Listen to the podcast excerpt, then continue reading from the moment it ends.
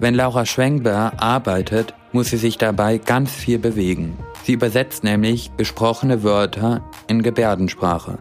Das ist eine Sprache, die man nicht hört, sondern nur sehen kann. Laura bildet dabei nämlich Wörter mit ihren Händen.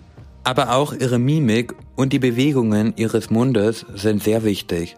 Sie macht das, damit taube oder schwerhörende Menschen verstehen, was gesagt wird.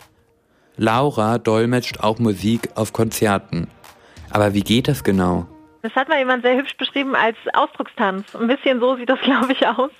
Ähm, das heißt, ich nehme quasi die Gebärden der Gebärdensprache, übersetze damit den Text und passe dann alle Bewegungen sowohl der Gebärden, aber auch von meinem Körper an an die Musik und so vermittel ich im besten Fall tauben Menschen, was die Musik uns eigentlich so sagen will.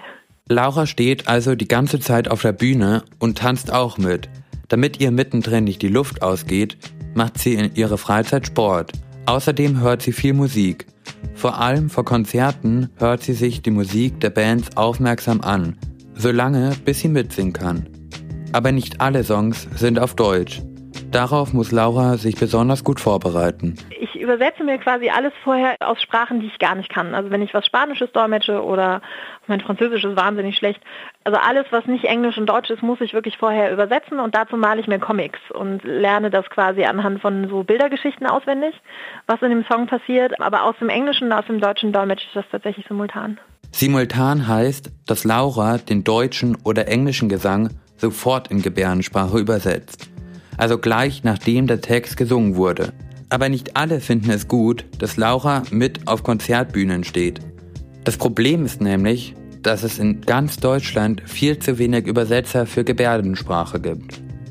Es gibt ca. 80.000 gehörlose Menschen, aber nur 600 Übersetzer. Deshalb sind Kritiker der Meinung, dass Laura ihre Zeit für Wichtigeres einsetzen sollte. Zum Beispiel zum Übersetzen von Arztterminen.